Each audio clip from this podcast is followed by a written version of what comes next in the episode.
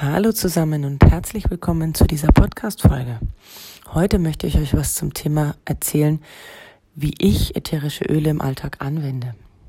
Ihr habt einmal die Möglichkeit, die ätherischen Öle über die hohle Hand einfach einzuatmen, indem ihr einen Tropfen zum Beispiel in eure linke Hand gebt, mit der rechten Hand diesen Tropfen in der linken Hand dreimal im Uhrzeigersinn verreibt und somit aktiviert und dann einfach beide Hände über die Nase geben und tief einatmen. Und dann passiert das, was ich euch in der letzten Podcast-Folge erzählt habe, und es gelangt nach 20 Minuten in jede Zelle eures Körpers. Die andere Möglichkeit ist, dass ihr, wie damals, als ihr kleine Kinder wart vielleicht, also ich habe das gemacht, das sogenannte Inhalieren über Wasserdampf. Ich habe damals äh, Eukalyptussalbe oder was wir verwendet haben genommen. Und jetzt nehme ich halt meine ätherischen Öle. Das Wasser sollte allerdings nicht zu heiß sein, bitte, weil sonst die ähm, Inhaltsstoffe verbrennen. Nehmt gut heißes Wasser, aber wie gesagt, bitte nicht kochend und tut dann da einfach ein, zwei Tropfen von eurem Öl rein und legt ein Handtuch drüber und atmet einfach ein. Und auch dann sind wir wieder bei dem Riechnerv, dem limbischen System und es gelangt in jede Zelle eures Körpers. Die andere Möglichkeit, die ich auch sehr gerne gerade im Winter nutze, ist der sogenannte Diffusor.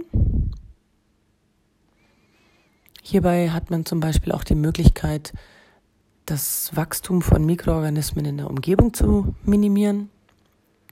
Man kann ihn aber auch in der Küche zum Beispiel laufen lassen, wenn man nach dem Essen unangenehme Gerüche neutralisieren möchte.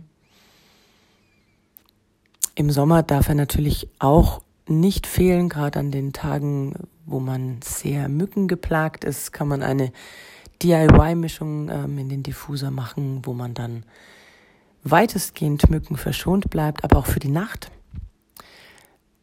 damit man nachts nicht zerstochen wird. Allerdings ist es auch zum Schlafen sehr gut.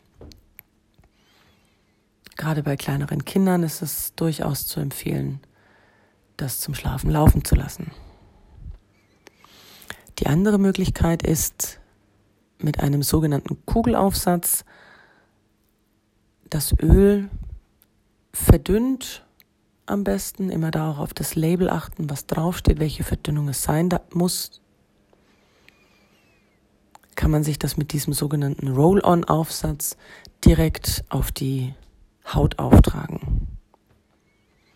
Und hierbei wird das Ganze dann über die Haut auch in die Blutbahn zum Beispiel aufgenommen. Ansonsten bin ich persönlich auch ein wahnsinniger Fan von Plusölen.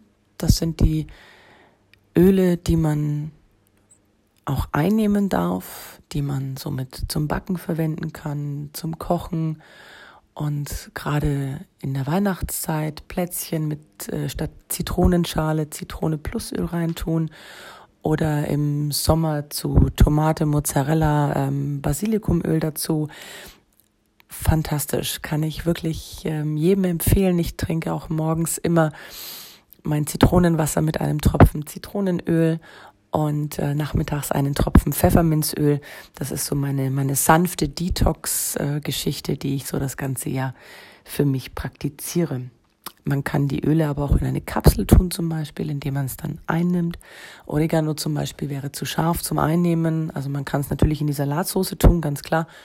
Aber pur würde ich es nicht einnehmen. Das würde ich dann eher in einer sogenannten Leerkapsel empfehlen zum Einnehmen, weil es sonst einfach zu scharf ist.